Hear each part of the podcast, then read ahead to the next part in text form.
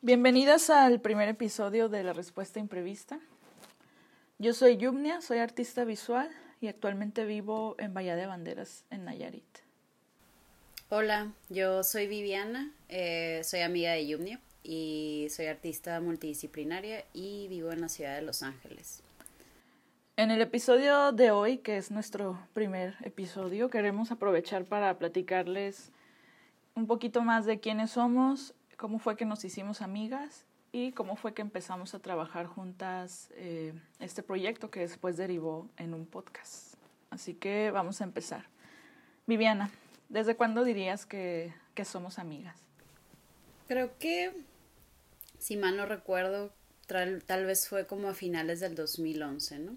Eh, empezamos la carrera de artes visuales eh, en el 2010.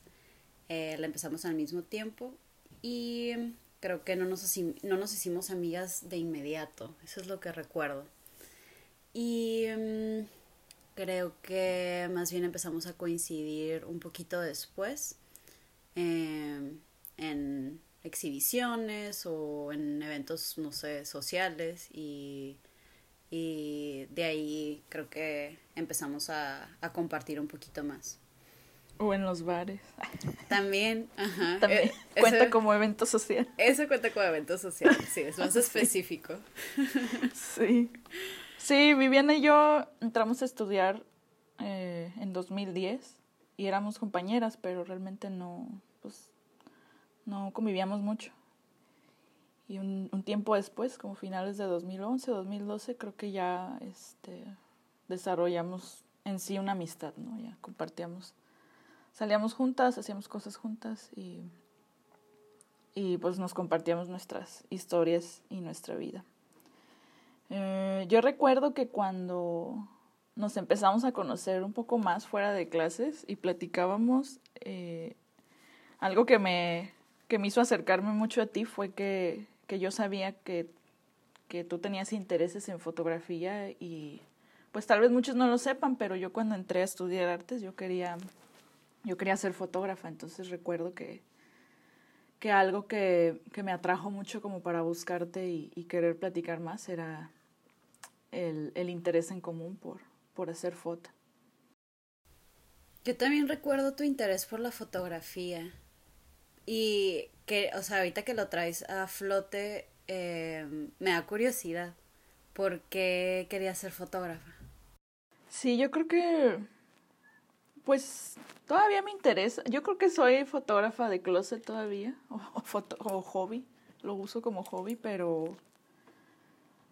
Pero sí, me interesaba mucho simplemente como captar las imágenes como en un trabajo de, de memoria, ¿no? Como por contener ahí el tiempo de cierta manera.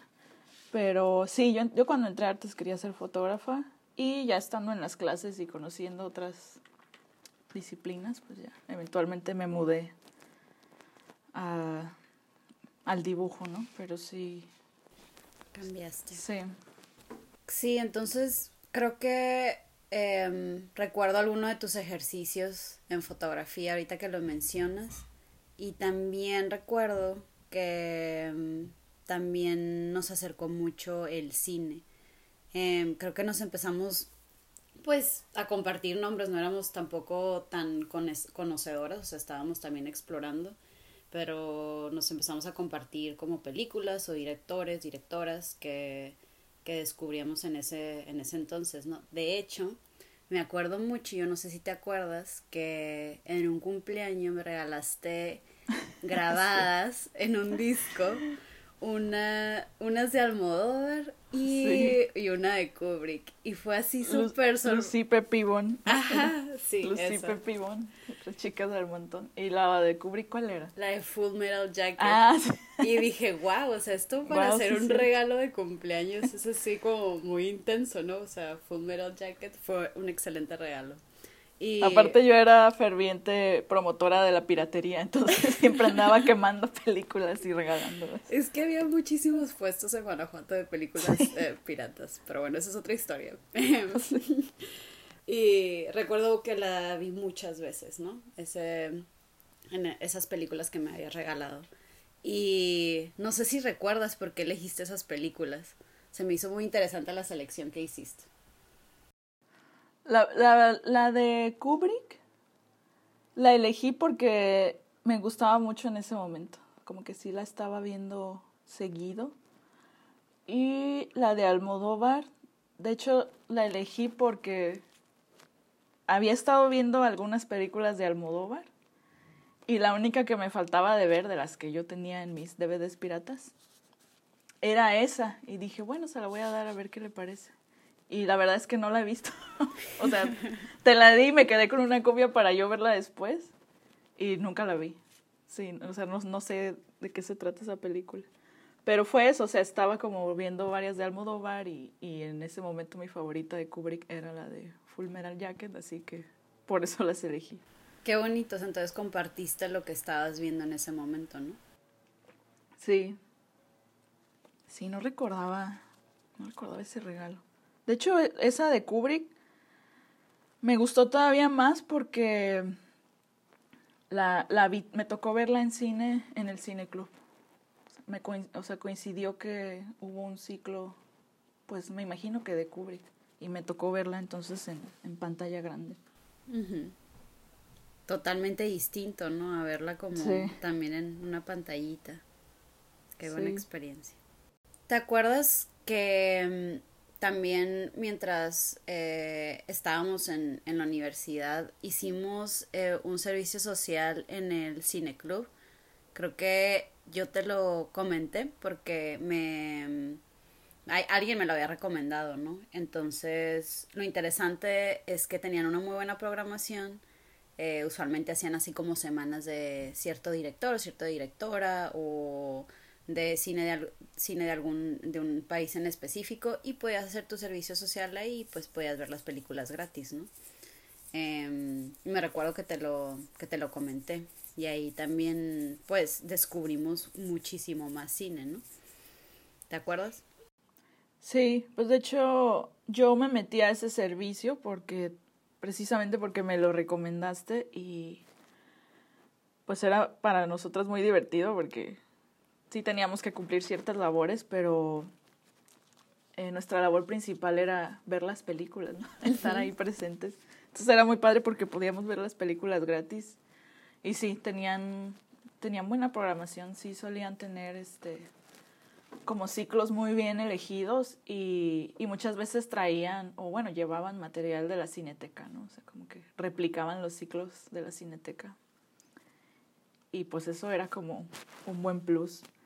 Este, y sí, creo que compartiendo esa actividad precisamente fue que también nos comenzamos a acercar más porque pues nos gustaba comentar lo que, lo que habíamos visto. Y de repente veíamos cosas que ninguna de las dos conocía o, o sabíamos que existía ese tipo de cine o de película y de películas, perdón. Y yo creo que eso sí este, nos acercó bastante también el cine.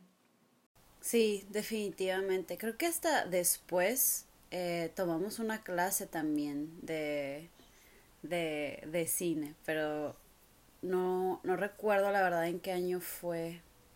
Pues fue ya cerca del final de la carrera, porque es cuando, cuando teníamos que tomar estas como materias optativas. Y sí, no recordaba, fíjate que habíamos tomado la clase de, de cine. Pero... Como que vimos bastante en los primeros años y ya después como que ya lo eh, tratamos de analizar, ¿no? Yo creo que por eso también tomamos esa clase para, para, pues, ver cómo podíamos procesar todo lo que estábamos viendo, ¿no?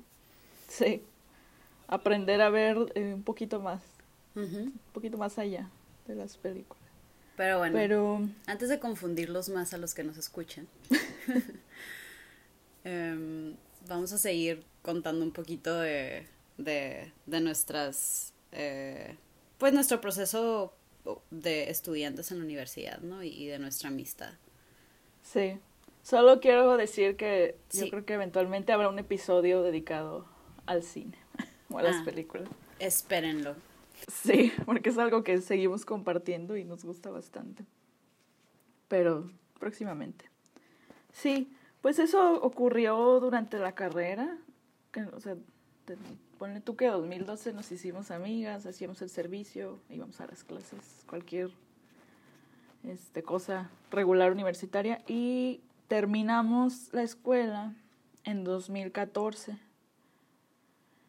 Y creo que algunos cambios que se nos presentaron fue precisamente en ese momento, cuando ya terminamos la licenciatura. Porque, por ejemplo, yo cuando me gradué, luego, luego hice mi aplicación para la maestría y entré, entonces como que, mm, aunque sí hubo ciertos cambios para mí, pues también me quedé en cierta rutina de estudiante y no representó un gran cambio de vida realmente, o sea, seguía como que yendo a la universidad. Eh, no, fue, no fue muy, muy diferente. Pero creo que en tu caso sí. ¿Tú, qué hiciste cuando, cuando te graduaste? Mm, pues lo que recuerdo es que me, en el 2014 me titulé en septiembre, ¿no?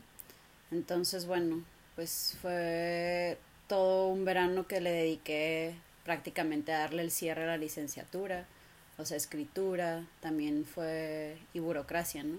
Entonces también fue una exhibición, entonces bueno, acomodar todas esas cosas eh, em, que se requieren para, para, para que, pues sí, todo estuviera eh, presentable, ¿no? Sí. Y pues también para darle continuidad al cierre universitario, pues también al mismo tiempo empecé a contemplar como un cierre geográfico.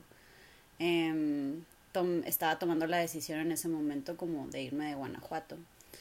Ya estaba como reflexionando un poco qué seguía, ¿no? O sea, qué seguía también después de haber llevado como pues cuatro años en la carrera y tenía muchas ganas de, de aplicar lo aprendido en el ámbito como laboral. Em, porque pues hay, hay ciertos como eh, dudas de cómo uno puede aplicar sus habilidades cuando se estudia artes visuales, ¿no? Entonces, eh, quería experimentar, me, me, me sentía como la necesidad de, eh, de estar vulnerable a eso, ¿no? como, una, como una bienvenida al mundo real y ser como más independiente, ¿no? Y bueno, mis padres tenían como varios años viviendo en California y quería estar un poco cerca de ellos. Entonces creo que de ahí me dio curiosidad explorar otra ciudad otra dinámica. Y mm, creo que mientras estaba reflexionando todo eso, que también fue un, en un periodo de tiempo muy corto, em, entre septiembre y noviembre, porque en septiembre me gradué y en noviembre ya me estaba mudando, pues cuando tomé esa decisión yo solo me acuerdo que te lo comenté, ¿no? Y te cité para darte la noticia en nuestra cantina favorita, que se llama La Norteña. Favorita de muchos. Sí, de muchos. Eh, pero tiene un lugar especial en, nuestro corazón. Em, y ahí te dije que Jumia me voy a mudar. Y pues sí, ahí se tomaron, se tomó una de las decisiones más importantes de mi vida. sí. Y se cumplió porque dos meses después, precisamente en noviembre, ya te estabas yendo. A inicios de noviembre, de hecho, yo me acuerdo porque recuerdo muy bien tu, tu fiesta, ¿no? De, de despedida. Sí, no, no podía dejarla pasar tenía que tenía ganas de, de, reunirme con todas las personas que había conocido y pues claro decirles adiós bailando como se debe y pues creo que bueno cuando ya me mudo pues creo que eh, pues sí empezamos como ya estar a como llevar esta amistad a distancia, ¿no? Entonces, eh, recuerdas como un poquito em, cómo fue esa transición. Yo me acuerdo que estábamos pasando mucho tiempo juntas antes de que, como en, ese último año como de titulación y, y, todas esas actividades, como que sí estábamos eh, dedicándonos, pues nos unió mucho, ¿no? eh, estar llevando como el mismo proceso y nos apoyábamos bastante, éramos como muy solidarias. Y, y creo que también fue como un corte así súper este abrupto de que ay eh, me voy a mudar no y pues sí. creo que tratamos también sí. Ajá sí creo que este precisamente en el cierre de la carrera de las dos fue que Mm, se fortaleció, por así decirlo, el lazo porque empezamos a, a compartir todavía un poco más porque, bueno, cuando eres estudiante foráneo, en Guanajuato lo que pasa es que muchos de los estudiantes son de los municipios cercanos, ¿no? Entonces los fines de semana suelen irse. Pero Viviana y yo que éramos de, de estados más lejanos, pues eh, nos quedábamos siempre, ¿no? Todos los fines de semana e incluso algunas vacaciones. Así que creo que empezamos a compartir no solo como las rutinas escolares, sino también los fines de semana. Este, pasábamos mucho tiempo ya sea en tu casa o en la mía y, y sí, precisamente el proceso de titulación sí lo vivimos juntas, eh, porque nos reuníamos a revisar nuestros escritos, nuestras tesinas, cómo iba nuestra obra. Compartíamos los la burocracia, ¿no? Tener que ir a tramitar un documento u otro, saber qué nos faltaba. Entonces fue algo en lo que nos acompañamos bastante. Así que cuando decidiste irte, eh, pues sí, digamos que era como un momento donde estábamos muy, muy unidas. Y pues creo que precisamente por eso cuando te fuiste, pues no queríamos que eso se, se perdiera, ¿no? Se perdiera o se rompiera tan fácil. Y al inicio eh, empezamos con cartas, ¿te acuerdas? Sí, sí, me acuerdo mucho de ese formatito. Sí, creo que también en ese momento no era tan común como ahora hacer videollamadas, ¿no? Como que era o sea, sí existía Skype y esas cosas, pero creo que no era tan, tan popular. Sí. Qué curioso. sí, creo, creo que también románticamente decidimos enviarnos cartas, ¿no? Nada más por... En lugar de correos electrónicos. Sí, porque eran como... Son como más especiales, tardan, o sea, tardan en llegar y tienen toda esta, sí, como tú dices, romanticismo en, en las letras.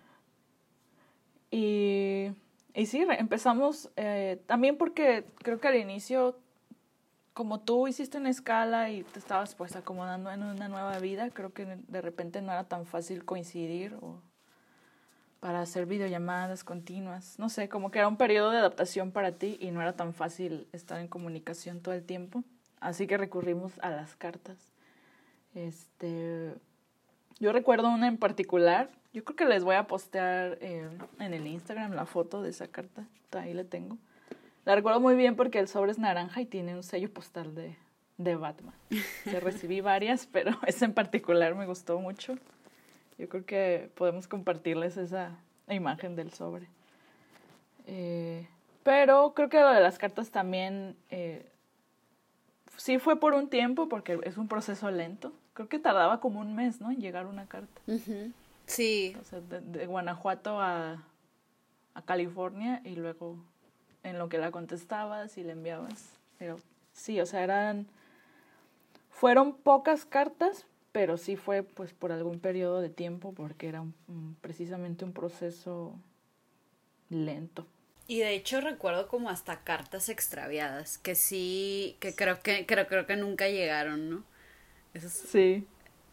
Pero... O que se perdían y tardaban todavía un, poquito más. O sea, se perdían y luego aparecían. Pues.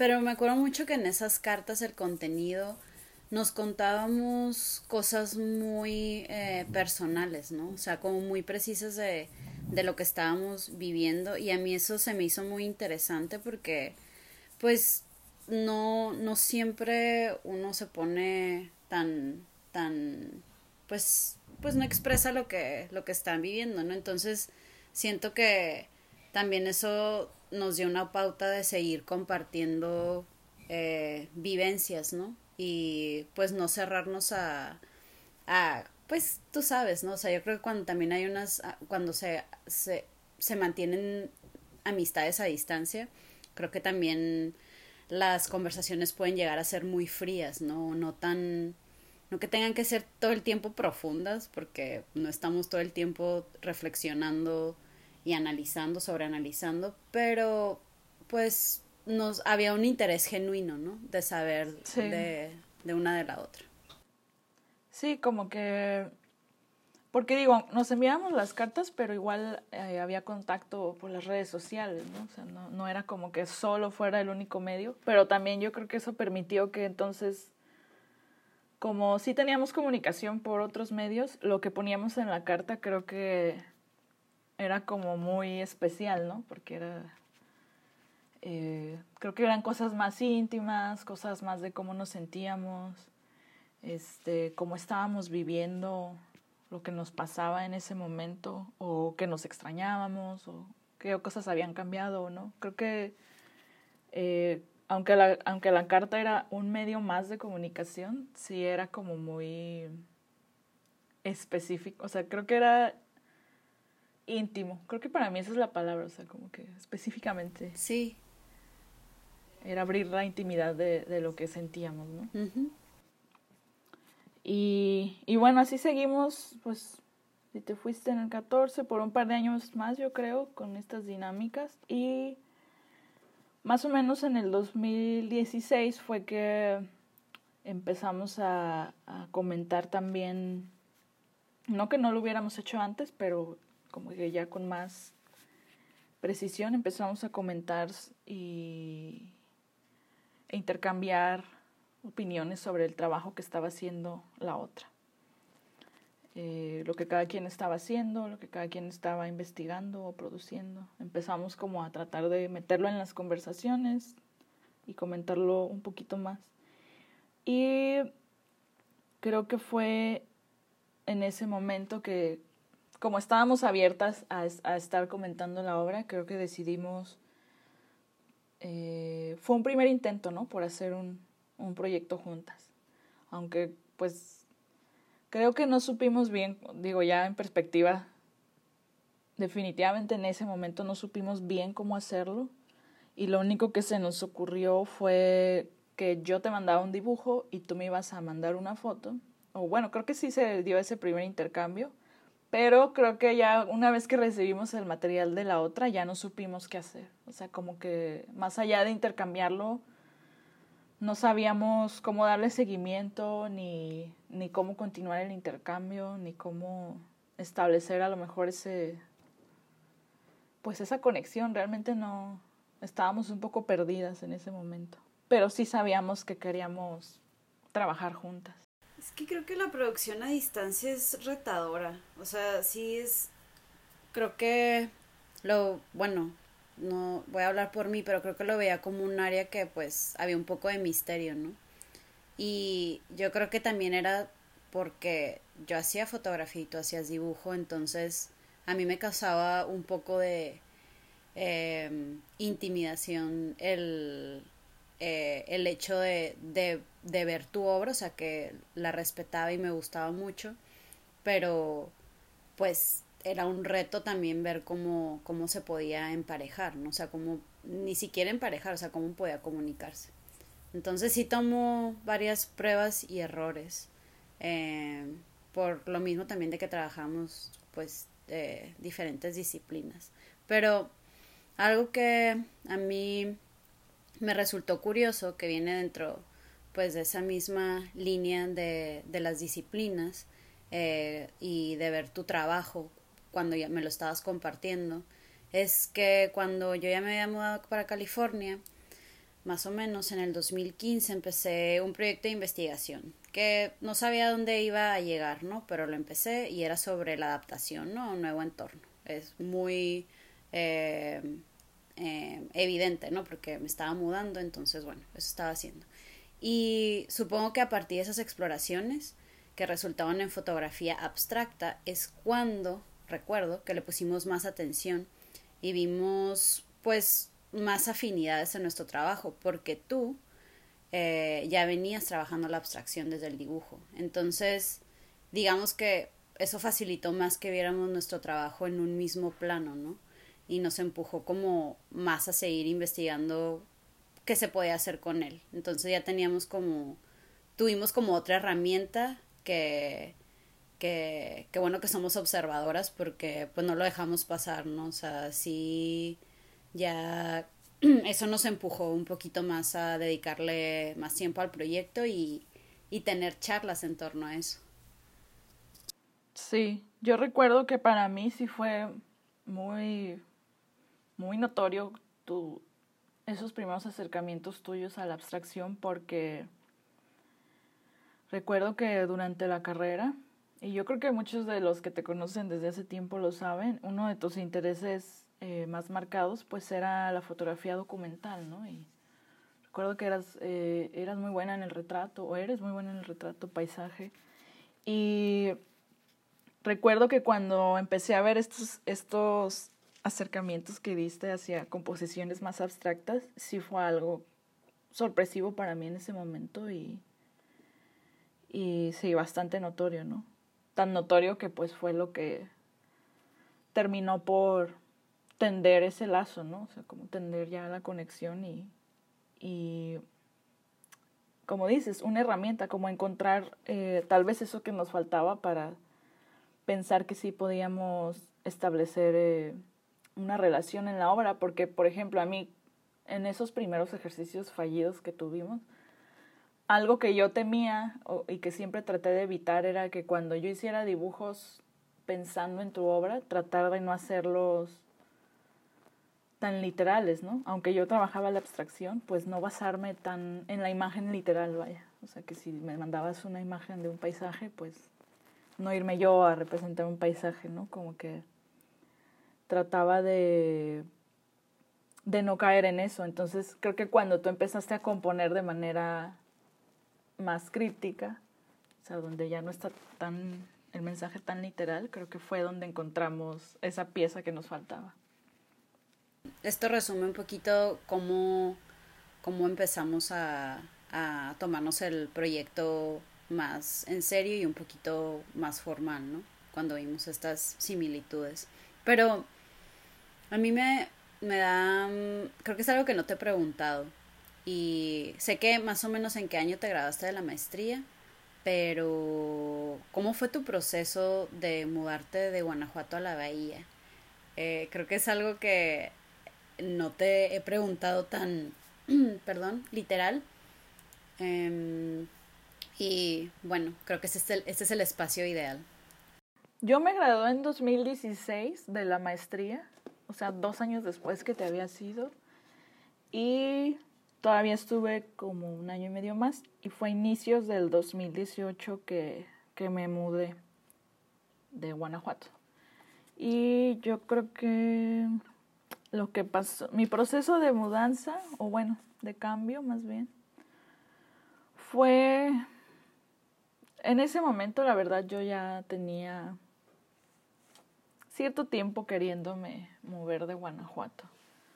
Yo llegué a vivir ahí en el 2017, así que cuando llegó el 2017 y cumplí los 10 años, sentí que ya había sido demasiado. En ese momento también, eh, en ese año, en 2017, pues yo ya había terminado la maestría, este, estaba trabajando como profesora, pero aunque era algo que disfrutaba, pues también me di cuenta que era un trabajo que, que pues podría ser en cualquier lado, ¿no? No dependía estrictamente de estar ahí en Guanajuato. Y creo que darme cuenta de eso como que me empujó todavía un poquito más a, a pensar que seguía. También pues haber terminado la maestría era por fin cerrar mi periodo de estudiante que se había extendido después de la licenciatura. Entonces, también cerrar eso, pues para mí fue sentir que ya eh, no había algo que realmente me detuviera, me detuviera a seguir ahí. Y creo que en su momento, pues sí, lo comenté contigo y, con muchas otras personas, porque sí era un pensamiento que tenía muy presente y que me rondaba constantemente, que, que estaba abierta a, a decir, bueno, aquí en Guanajuato estoy bien y es conocido, ¿sabes? Es cómodo, pero también si en algún momento llega una oportunidad, eh, la voy a tomar, ¿no? creo que voy a hacerlo porque sentía que no había nada que me, que me detuviera ni que me hiciera realmente dudar. Eh, obviamente no esperaba que fuera tan rápido, pero a finales de ese año, del 2017, se me presentó una oportunidad, no la pensé mucho y la tomé y me mudé en febrero del 2018, febrero, marzo. Y pues en retrospectiva pienso que cualquiera que haya sido la opción que se me presentara en ese momento la hubiera tomado porque sí me empecé a cansar mucho, como que ya tener tanto ese pensamiento solo hizo que me fastidiara más rápido, así que creo que sí, cualquier oportunidad, cualquiera que fuera la oportunidad, yo la hubiera tomado para cambiar simplemente de, de lugar. Eh, yo soy, quienes me conocen saben que no soy una persona muy impulsiva y definitivamente esa es una de las decisiones más precipitadas que he tomado en toda la vida. Aunque era algo que anticipaba y que estaba buscando, eh, la velocidad, digamos, con la que se dieron los hechos fue algo que, que no planeé y sí fue algo muy impulsivo de mi parte. Y recuerdo Recuerdo muy bien cuando te lo dije, que fue precisamente en una videollamada. Y sí, pues tenías una cara de, de asombro y de incredulidad. Pero igual creo que qué emocionante, ¿no? Porque es como un, un pedacito de adrenalina. Y, y, creo que también estaba muy contenta de que, de que hayas tomado una decisión tan impulsiva. Y sobre todo porque ya podía ir a visitarte. sí, eso traía varios beneficios. Sí, traía varios beneficios. Y, y bueno, eh, pues creo que algo que se me hace muy curioso es que las dos tomamos como esta misma decisión de partir en años diferentes, que creo que a todo mundo le pasa, ¿no? Cuando termina también un ciclo, o sea, se usualmente se va de un lugar o bueno, determina siguientes pasos, ¿no? Eh, cada quien tiene como sus circunstancias muy particulares. Solo que creo que como que estas coincidencias son algo que podemos volver a aterrizar en el proyecto, ¿no? Y pues que de cierta manera ha influenciado gran parte de la dirección que, ha tomado en, en este mismo proyecto. Mm, y algo que podemos sacar de esto, de, de habernos mudado, de estas decisiones impulsivas o de esta adrenalina, es que pues realmente no estamos tan enraizadas, ¿no? A vivir en un solo lugar. O sea, como que, como tú lo dijiste, no hay nada que nos ate. Seguramente la gente que ahorita nos está escuchando nos se puede sentir identificada, ¿no? O sea, con este sentir de pues desapego por un lugar, de una situación o no sé, hasta una relación como interpersonal. O de, y pues en base a esta experiencia que, que tuvimos de mudarnos de Guanajuato en años diferentes y por circunstancias distintas eh, después de la carrera, pues nos vuelve algo conscientes que, que tenemos este ímpetu de estarnos moviendo.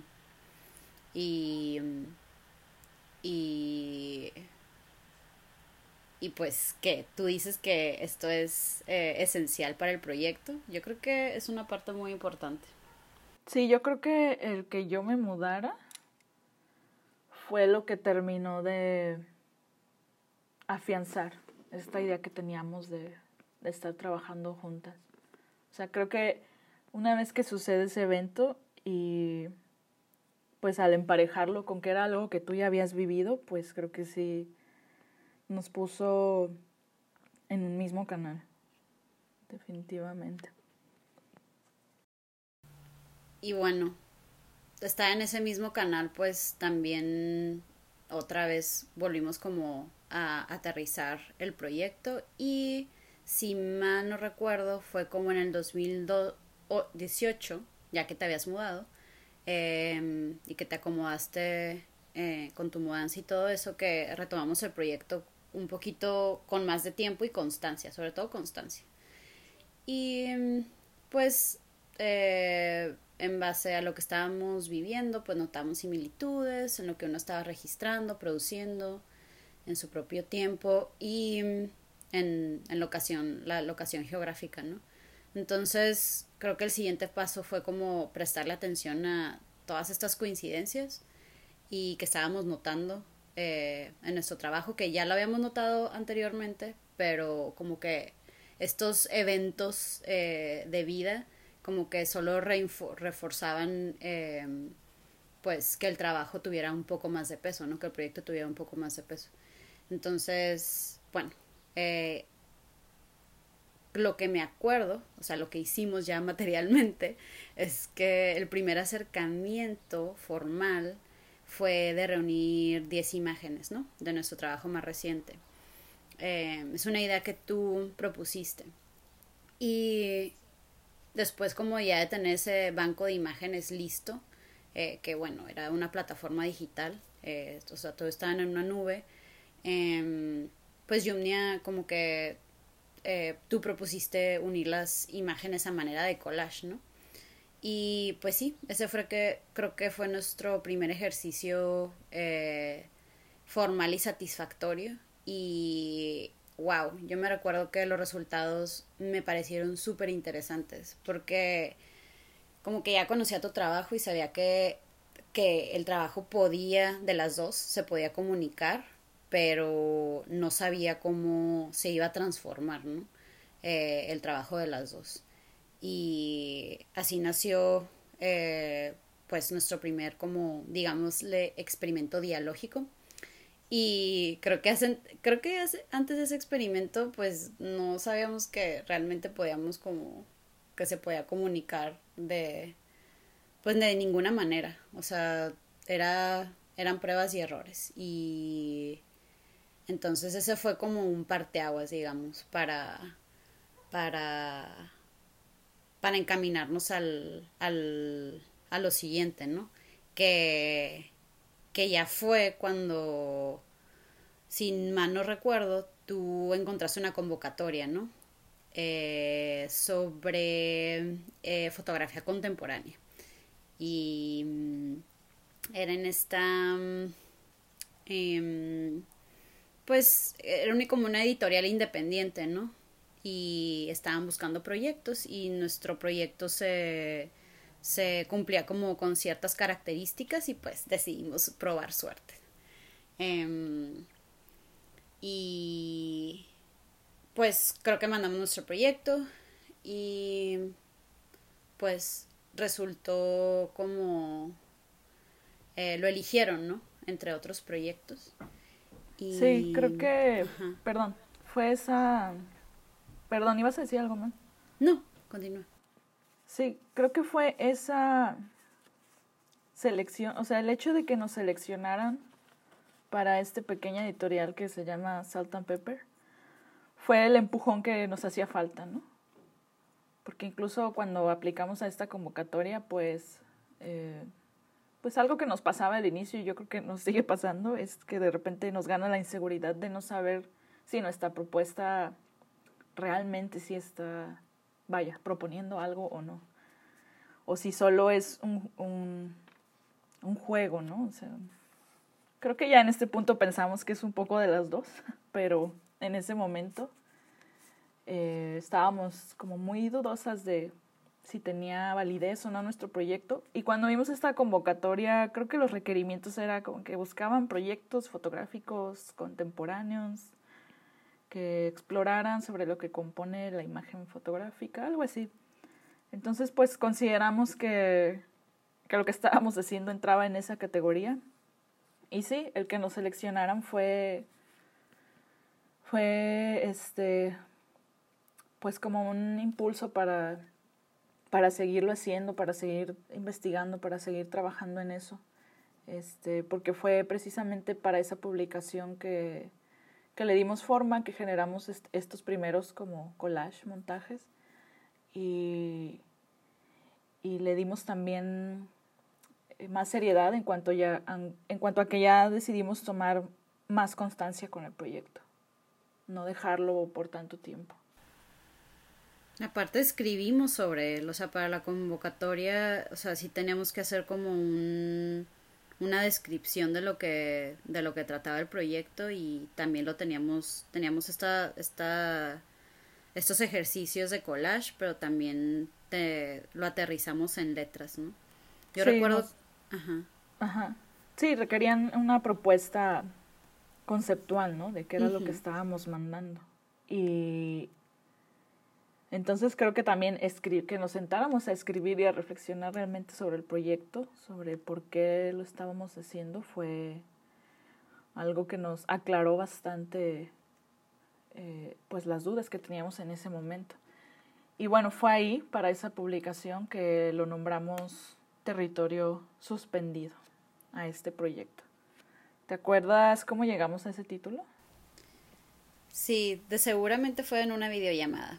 Em, pero bueno, porque creo que estábamos analizando ciertas cosas, pero creo que mm, partió de la coincidencia de que nos habíamos mudado de Guanajuato. Eh, creo que creo que eso, como ya lo he mencionado antes, fue como un precedente importante y mm, creo que esta experiencia nos llevó a hablar en ambos trabajos, tanto el tuyo y el mío, Em, sobre dónde nos encontrábamos viviendo, ¿no? O sea, el entorno en el que estábamos viviendo. Y yo recuerdo que tenía, tenía como un documento en, no sé, en Google Docs que tenía notas sobre la idea del territorio, ¿no?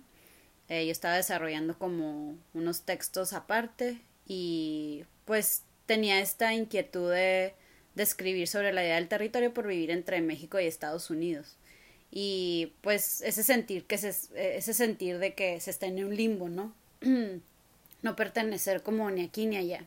Y creo que en una videollamada este, empezamos a hablar sobre esas inquietudes y, e hicimos unas notas y empezamos a, a, ahondar y a reflexionar sobre esta idea, ¿no? De, de cómo ambas coincidíamos en no sentirnos enrazadas a un lugar y cómo esto también pues influía de cierta manera en nuestras decisiones de cambiar de locación geográfica.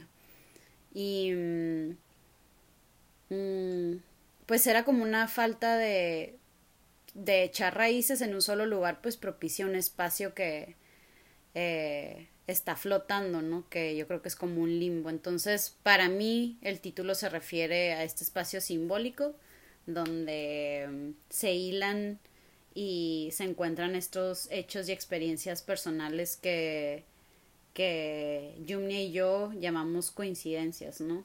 Em, es un espacio, puede que suene un poquito abstracto, em, eh, atemporal, y es donde, donde pues se origina el cruce de información de estas vivencias de, de las dos, ¿no?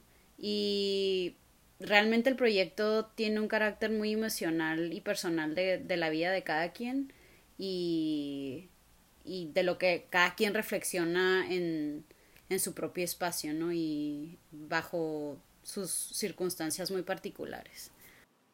Sí, para mí eh, el carácter de estar suspendido refiere precisamente a eso que mencionas, ¿no? Es un espacio no tangible y es el momento en el que se genera el diálogo de, de nuestras obras.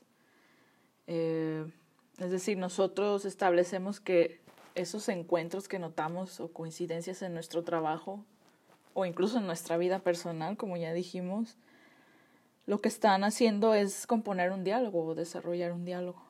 Y, y que este diálogo sucede en, como en este espacio abstracto que llamamos territorio suspendido.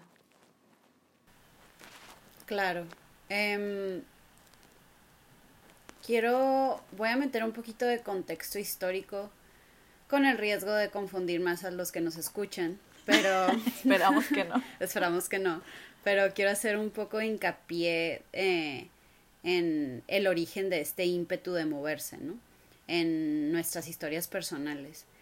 Mm, considero que es algo que nos ha influenciado mucho eh, en cómo ha evolucionado el proyecto y cómo nuestras vivencias de la niñez como, como todos nos, nos forman en, en nuestro crecimiento y nos influencian directamente a las personas que, que nos desarrollamos ya como adultos y, a los intereses que hemos formado profesionalmente eh, nosotras como artistas y estoy seguramente que a los que nos escuchan pues en, en, sus, en sus profesiones, ¿no? Eh, personales. Pero bueno, este, de, este origen de, y este ímpetu de moverse, en mi experiencia, eh, yo les puedo contar que yo me moví de ciudad muchas veces de niña. Em, viví, o sea, se podría decir que viví como una niñez súper inestable, ¿no? Porque eh, pues me tenía que mover debido al trabajo de mi papá, o sea, no tenía una opción de decir, pues me voy a quedar aquí en, en Monterrey, ¿no? Ahí nací, entonces no, eh, no tenía como opción, o sea, era niña y me llevaban a, a todos estos lugares. Entonces, pues reflexionar que no viví toda mi infancia en una sola ciudad, en una sola casa, eh, no fui a la misma primaria durante varios años, no crecí con el mismo, mismo grupo de amigos o vecinos, o sea, crecí en cuatro ciudades diferentes y pues realmente nunca tuve tiempo de echar raíces, ¿no? O sea, también cuando eres niño no echas tantas raíces, ¿no? Pero quieras o no, si construyes algo, un tipo como de relación con, con tus primos, con tu familia, con tus amigos, vecinos, etcétera. Y pues sí, no eché raíces como pues tradicionalmente se esperan, ¿no? Y creo que reflexionar sobre esas experiencias de mi niñez me hizo consciente de que pude desarrollar algo que, que es como, que yo le llamé como una pericia adaptativa. Y cuando ya me descubro después, ya más adulta y después de graduarme, y estoy descubriendo como este proyecto que, que inició cuando me mudé a California sobre adaptación, pues me hizo clic, ¿no? Conecté un chorro de cosas de que, que ya traía en mi historia personal y después como todas estas, eh, estas coincidencias, obviamente, eh, ayudó también a definir el proyecto que ya tenía con Yumnia. Entonces, pues sí, reflexioné sobre eh, la, esta idea de moverme que se, se volvió una necesidad y era como un impulso también, o sea, no conocía otra cosa, o sea, realmente era algo de que, o sea, ya lo, ya era muy particular que traía dentro de, de, de mi personalidad o de mi carácter. Mm, eso, eso de mi parte, de, de, de, mi historia, pero pues también tú, Yumnia, o sea, cómo ha influenciado tu historia personal en las decisiones que tomas a partir de lo que haces en tu práctica artística y también conforme pues te mueves de, de un lugar a otro. Pues yo, a diferencia de, de ti, no, no tuve esta historia de cambio de, de ciudades cuando era niña, ¿no? Me mudé muchas veces en la infancia, pero de casa, o sea, siempre de, de, dentro de la misma ciudad. Mm, pero algo que, que, yo destacaría es que sí recuerdo que me aburría, me, me aburría muy fácil de las situaciones. Eh, en general creo que soy una persona que funciono bien con las rutinas y puedo llevar el ritmo constante, pero recuerdo que de repente me pasaba que un día me levantaba y, y ya no quería. Eh, específicamente me pasó con, con la escuela.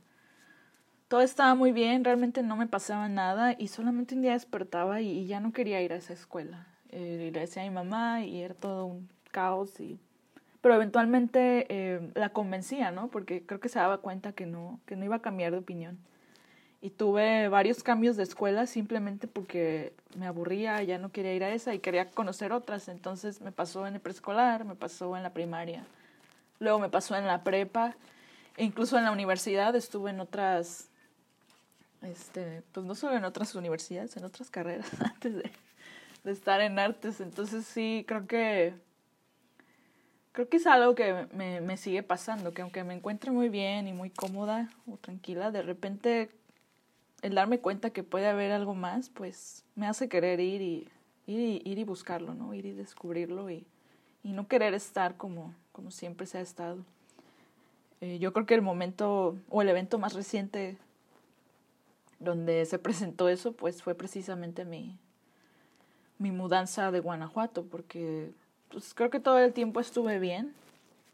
Eh, no me di cuenta cuando pasaron los 10 años, hasta que un día desperté y, y fue que ya, sentía que era demasiado y, y, entonces empecé a buscar la manera de, de cambiar eso. Entonces, creo que no hay una similitud en cuanto a historia personal de infancia, pero creo que sí coincidimos en que constantemente estuvimos y estamos buscando o alimentando esta curiosidad por saber qué más hay. Y que nos gusta pensar que realmente no, no hay razón para, para estancarse, ya sea en un mismo lugar, en un mismo trabajo, este, como dijiste, en una, incluso en una relación o en una misma forma de hacer las cosas o de ver las cosas. Yo también considero que no soy una persona de que haya echado raíces, aunque toda mi vida haya estado en la misma ciudad. En mi caso creo que como no tuve, no crecí con una familia nuclear tradicional, o sea, como que fue siempre muy variado, eh, aunque tengo mis afectos, creo que no desarrollé como este apego tan marcado que pueden tener otras personas, ¿no? Con sus familias. Entonces me es fácil separarme por temporadas, moverme, estar lejos. Es algo que creo que manejo eh, sin mucha complicación. Y y creo que algo que hemos comentado en nuestras pláticas y compartido es eso, cómo a veces nos llega a abrumar las cosas o las situaciones que ya se sienten muy iguales o, o, muy familiares. Y algo que hemos descubierto en individual, pero también juntas, es que es que nos gusta el reto que representa cambiar, ¿no? O sea, eh, lo, re, lo retador que es el cambio porque pues aunque yo no viví un constante cambio de ciudades, eh, al igual que tú, pues el mudarme muchas veces de casa, tanto de niña con mi familia como en Guanajuato en mi etapa de estudiante, este, pues creo que es algo que la mayoría hemos vivido. Cuando te mudas, aun sea dentro de una misma ciudad, el cambiar siempre supone que, que veas el mundo con otros ojos, ya sea desde otra ventana, desde otro clima, eh, desde otra ciudad, eh, o sea, desde otra colonia. Yo creo que incluso en tu misma casa, no sé si te pasa que a veces con reacomodar los muebles empiezas a notar ciertas cosas y ciertas diferencias en el espacio, ¿no? Que antes no habías notado. Entonces, creo que estar generando esos cambios o buscando esos cambios es como uno va armando la panorámica del mundo y no precisamente, y no nada más se queda con con un punto fijo, con un, con un punto de vista estático. Y bueno, algo que es importante mencionar es que estos temas de adaptarnos, movernos, cambiar, sí fue algo que se hizo más presente eh, precisamente con mi mudanza a la bahía. Creo que cuando yo me mudo y comienzo a vivir un nuevo comienzo, fue que terminamos de plantear muy bien el proyecto o plantearlo de manera más clara. Fue algo que, que fortaleció definitivamente nuestra propuesta y nos colocó en un mismo canal porque básicamente yo empecé a vivir lo que tú ya habías vivido cuatro años antes, ¿no? Entonces como que era muy, muy fácil y también muy reconfortante en ese momento para mí eh, preguntarte cómo le habías hecho tú, contarte cómo lo estaba yo viviendo, este, compartir eh, las experiencias, tanto la parte buena como la parte complicada, eh, compartir estas experiencias de, de cambio y de adaptación fue definitivamente lo que vino a reforzar el contenido temático del proyecto. Sí, entonces creo que eh, el hecho de querer estar como en un constante cambio o propiciar ese cambio eh, provoca que no nos, no nos acostumbramos al lugar en donde estamos, ¿no? em, no nos apegamos. Entonces creo que tanto como Yumni y yo podemos decir que vemos el lugar y en donde estamos viviendo y lo exploramos como si fuéramos ajenas a él, ¿no? Como si ya sabemos que estamos ahí temporalmente, es como por un rato y pues lo recorremos em, y no nos familiarizamos totalmente con él, ¿no? Eh, siempre como cierto desconcierto eh, y misterio, ¿no? Creo que el misterio es algo, es una característica muy importante y, y yo creo que ese desconcierto es interesante porque siempre, siempre estamos viendo por más rutinarios que sean nuestros días, eh, eso nos da, nos da eh, que, estemos abiertas al asombro y a la curiosidad y eso se puede perder muy fácilmente y es algo que hemos mantenido eh, en, nuestras rutinas. Entonces también eso determina mucho la manera en que, las dos producimos en, pues, mm, nuestra práctica artística. Y bueno, retomando otra vez cómo el proyecto ha seguido su curso, pues no fue yo creo que hasta el año pasado que, que decidimos presentarlo al público y a una audiencia por primera vez, que eso es también también un reto porque pues está súper cómodo que nadie lo vea, ¿no? Mientras uno lo ve es como hay más seguridad, pero ya como que exponerlo pues ya te pone ya te pone en un planito más vulnerable, ¿no? Entonces decidimos pues eh, presentarlo a nuestros amigos y conocidos en Guanajuato, ¿no? Elegimos este lugar o esta ciudad, este pueblo bonito, porque simbólicamente es importante para nosotras. El proyecto se originó ahí, nuestra amistad se originó ahí. Y bueno, eh, Territorio Suspendido lo presentamos en diciembre del 2019 eh, creo que era la primera vez, si mal no recuerdo, que regresábamos ambas a Guanajuato después de habernos mudado de ahí. Entonces, eso también como que fue simbólico. Y durante este viaje, eh, donde pudimos estar las dos y conversar sobre siguientes pasos, creo que pues mencionamos que quería que teníamos esta inquietud de darle un formato también de taller, ¿no? Queríamos compartir Em, nuestras inquietudes de métodos de investigación y de producción pues eh, con más personas, ¿no? Y teníamos planeado para este 2020 hacer talleres que abordaran y, y pusieran en práctica pues todos estos métodos de, de, de investigación y producción que Jumni y yo llevamos desarrollando y que creemos que son válidos en cualquier proceso creativo, ¿no? Entonces, bueno, eh, pues los talleres tuvieron que suspenderse por obvias razones de, del fin del mundo de este 2020 y pues por estar en cuarentena y tener restricciones de viaje y estar en situaciones pues eh, difíciles no se pudo concretar. Y los planes pues se tuvieron que cambiar y adaptarse un poquito no a las, a las circunstancias actuales y obviamente, qué mejor opción que el formato de podcast. Tan popular en esta cuarentena. Exacto. Para compartirles sobre nuestro proyecto. Entonces, aquí es, eh, creímos que es, pues sí, le sacamos provecho, es una herramienta, ¿no? A la distancia.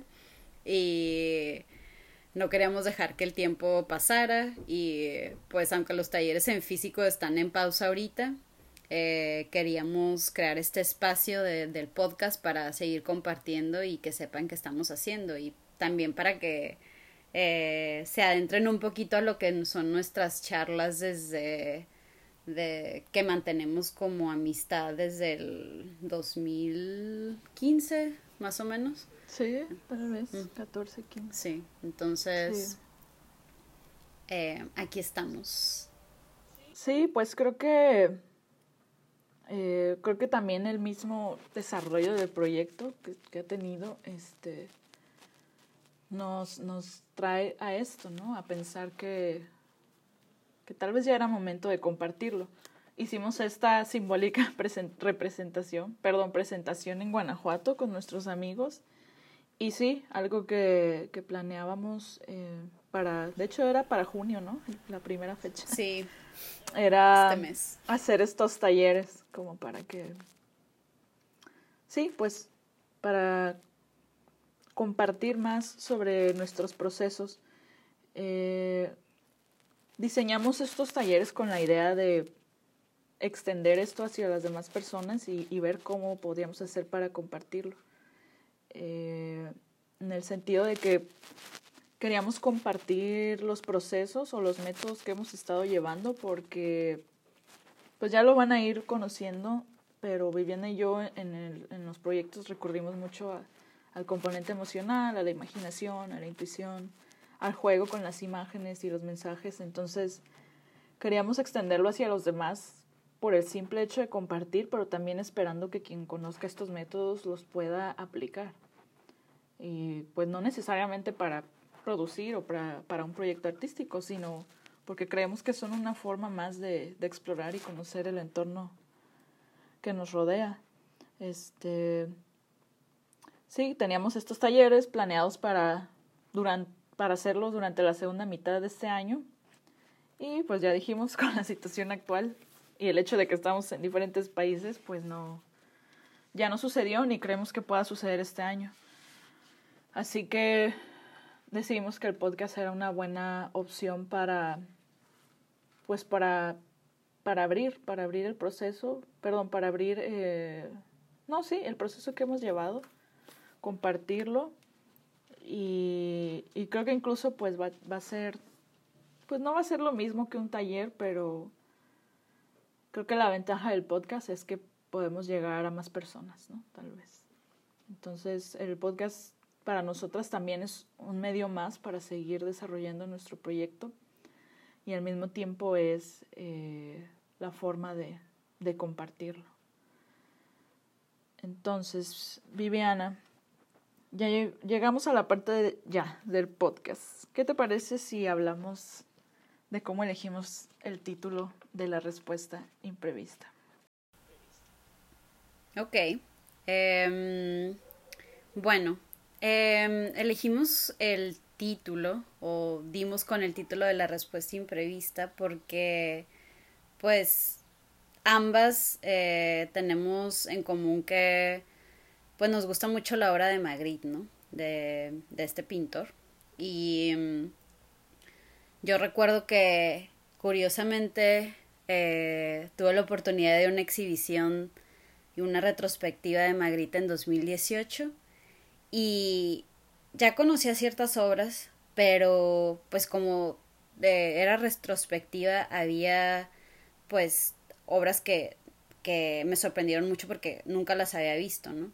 Entonces vi la obra, que es la, el de la respuesta imprevista, el título de este podcast, y me impactó mucho em, eh, el contenido de la pintura, ¿no? O sea, la composición y, y son, creo que son imágenes que se te quedan grabadas. Entonces, no sabía que después iba a ser una referencia para este podcast, ¿no? Eso fue en el 2018 y en el 2018 no teníamos pensado nada de este podcast.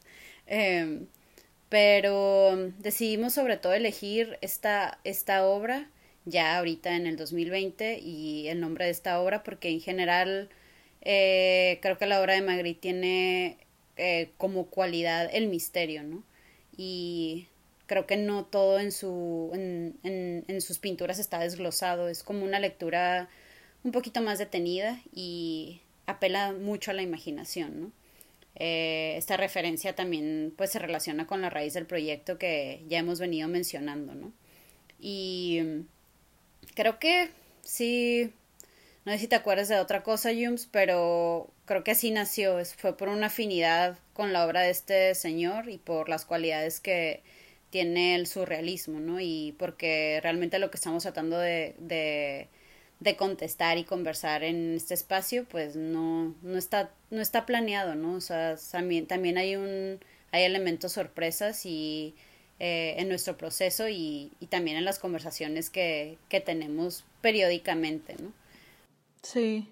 Además yo creo que algo que nos gusta mucho a las dos de, del trabajo de Magritte es cómo su obra refiere constantemente a objetos y espacios que son muy cotidianos, ¿no? O sea, es algo que, que en teoría vemos todos los días, pero también, como dices, hay una carga de misterio. Para mí lo más fascinante de su obra es sentir que nunca termino de ver qué está pasando ahí.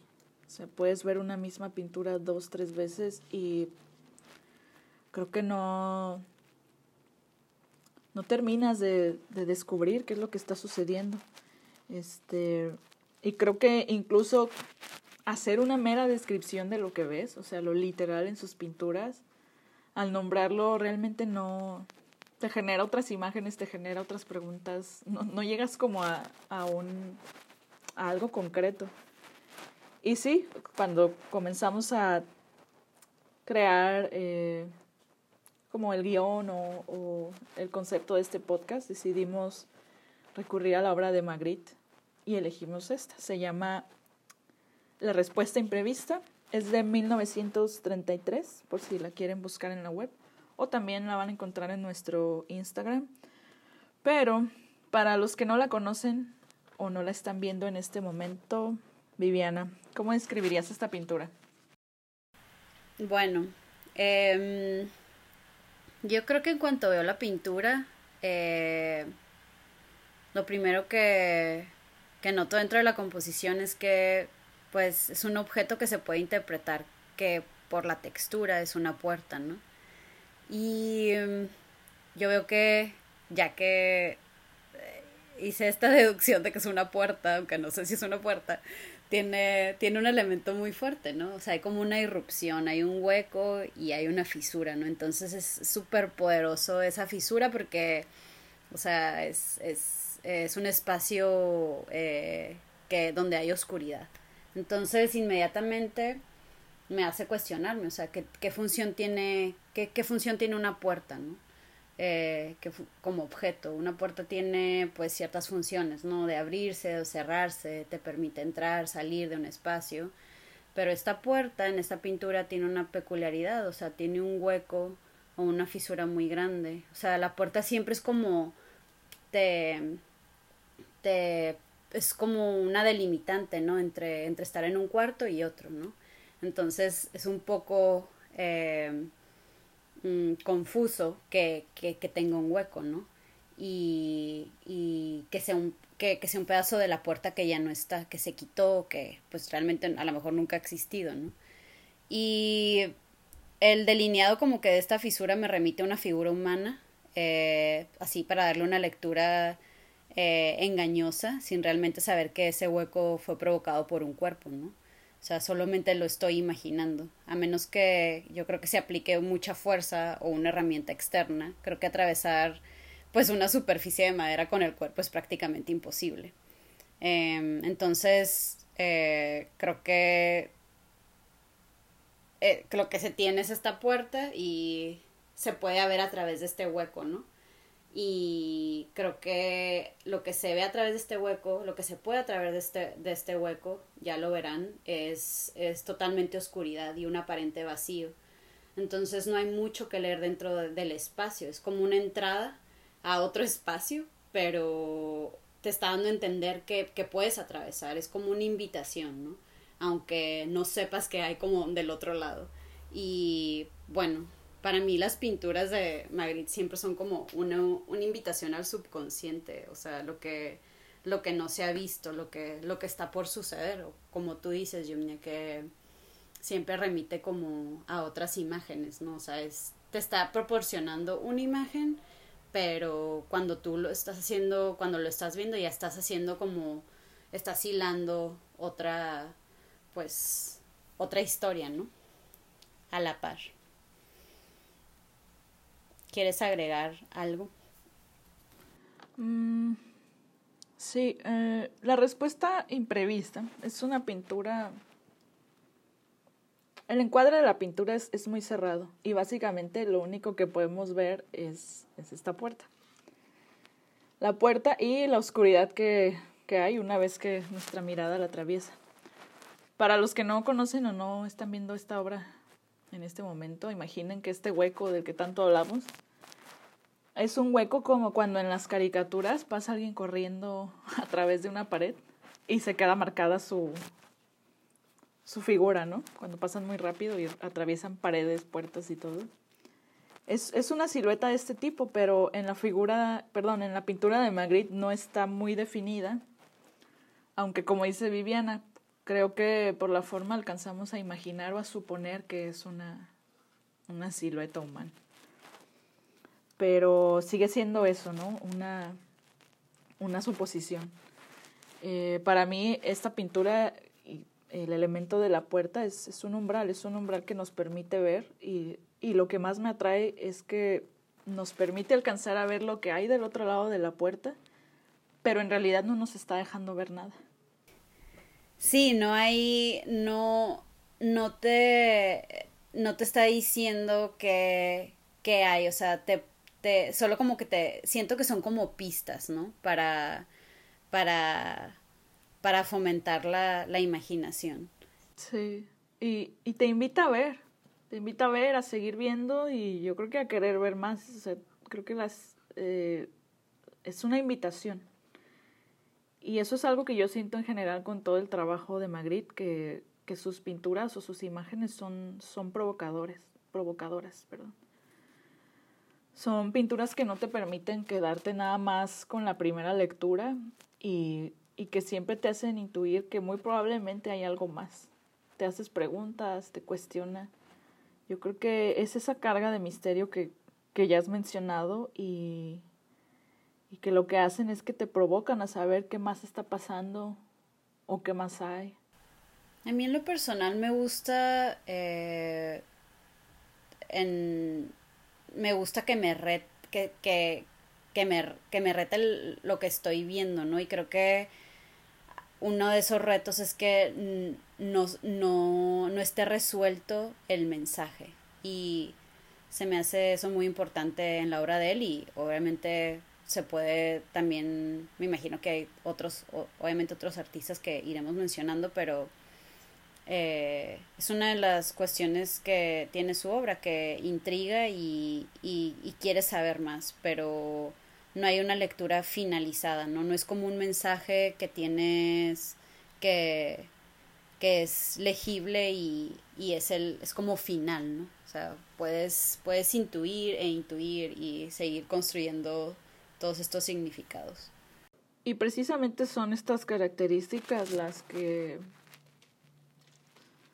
con las, con las que nosotras encontramos que son coincidentes con lo que estamos haciendo en el proyecto. Eh, creo que no lo hemos mencionado, pero parte importante de nuestro proceso es que hemos intercambiado, bueno, sí mencionamos lo de las fotografías y, y esta nube donde depositábamos material, pero también hemos hecho intercambio de material físico. Y también han sido fotografías, pero también han sido mapas, eh, ¿Qué más hemos intercambiado? De estos folletitos de horarios, eh, mapas turísticos o folletos turísticos, pero también hemos hecho intercambio de sonidos.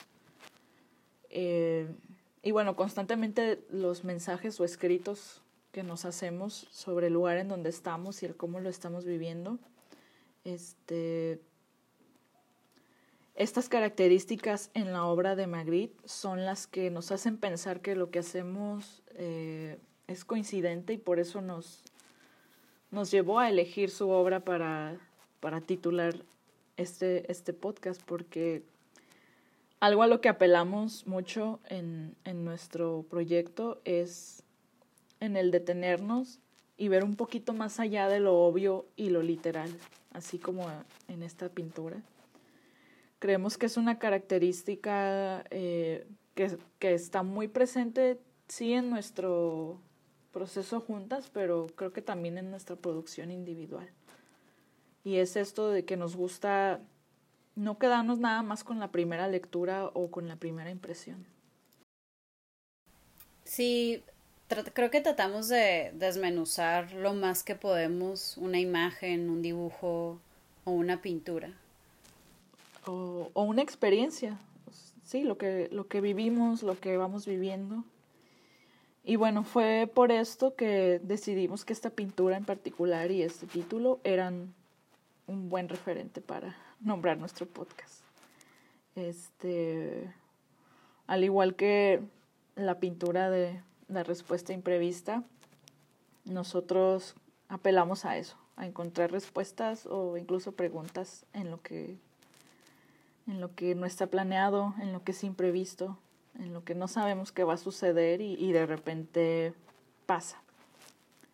Eh, y bueno, esperemos que también conforme ustedes vayan escuchando más episodios, se vaya eh, desarrollando más nuestro propósito de compartir estos métodos, ¿no? Creo que de repente puede sonar un poco confuso, pero eh, en la respuesta imprevista en este podcast queremos hablar de eso, de imágenes, de historias, cómo las interpretamos, lo que hemos estado haciendo juntas, el proceso creativo. Queremos abrir y compartir eh, toda esta información con el propósito de que quienes nos escuchan puedan también estimular la percepción, la descripción, la interpretación de todo eso, todo eso que, que le rodea. Eh, buscando que también ustedes estimulen esta curiosidad por, pues se despierta esta curiosidad por, por qué es lo que hay alrededor, ¿no? Creo que es algo que hemos procurado que suceda mucho entre nosotras en los intercambios que hacemos, es, eh, es eso, ¿no? Mantenernos siempre curiosas y alertas a lo que está pasando y, y queremos compartirles eso. Queremos hablar de, de lo que nos es cotidiano y enfatizar cuáles son las cualidades que encontramos en, en el entorno o incluso aquellas que de repente notamos que estábamos escondidas. Este, queremos compartirles cómo es que notamos o prestamos atención a estos detalles o eventos que nos causan curiosidad y que nos permiten seguir recorriendo un mismo lugar, una misma ciudad o una misma casa sin que perdamos la capacidad o, o sin que perdamos el asombro. Y con este podcast buscamos eso. A lo largo de los episodios vamos a estar compartiendo los ejercicios que hemos hecho, las obras. También vamos a compartirles cómo es el lugar donde vivimos cada una. Y algo que vamos a procurar siempre es que sea una invitación. Queremos Queremos que sea una invitación para que ustedes también quieran ver las cosas que les rodean y que siempre han estado ahí de manera diferente, de manera nueva, con nuevos ojos. Sí, es, es como dice Yumnia, el propósito es a invitarlos, ¿no? Y, e invitarlas a que pues no pasen esto, estas cosas rutinarias por alto, o que si hay cosas que pasan por alto también en sus rutinas, ahora en este o en su vida diaria, pues ahora en este espacio queremos darles las herramientas, ¿no? Y proponerles que, que puedan detenerse, que se vale detenerse, ¿no? A, a ver y también escuchar y a tocar. Em, entonces, en este episodio, eh, pues hablamos sobre, eh, sobre nuestro proyecto, les describimos nuestro proyecto y pues queremos invitarlos al siguiente episodio donde vamos a introducirlas a, a, dónde vivimos, cómo nos movemos, cuáles son las historias que nos llaman la atención en los lugares que, que recorremos dentro de la ciudad y, y de los espacios que, que, en general habitamos, ¿no? Sí, si quieren eh, ver las imágenes de las que estuvimos hablando hoy, tanto la pintura de Magritte, lo que hemos hecho en territorio suspendido, eh, y demás cosas que podemos compartirles. Eh, tenemos un Instagram que es arroba la respuesta imprevista. Una vez que se publique este podcast, esas imágenes ya van a estar ahí para que puedan verlas y revisarlas, ya sea que las vean antes de escucharlo o después o durante, pero para que tengan a la mano las referencias visuales de lo que hemos estado comentando. Como ya lo mencionó Viviana, nuestro próximo episodio está enfocado en, en platicarles cómo son los lugares en donde actualmente vivimos. Así que también en su momento trataremos de proporcionarles suficiente material visual para que puedan conocer Bahía de Banderas y puedan conocer Los Ángeles. O que si ya conocen estas ciudades o estos lugares, pues puedan conocerlo también desde nuestro punto de vista. Eh, creo que por este episodio es todo y gracias a todas por escucharnos. Sí, gracias Yomnia por la conversación y gracias a todas por escucharnos. Hasta pronto.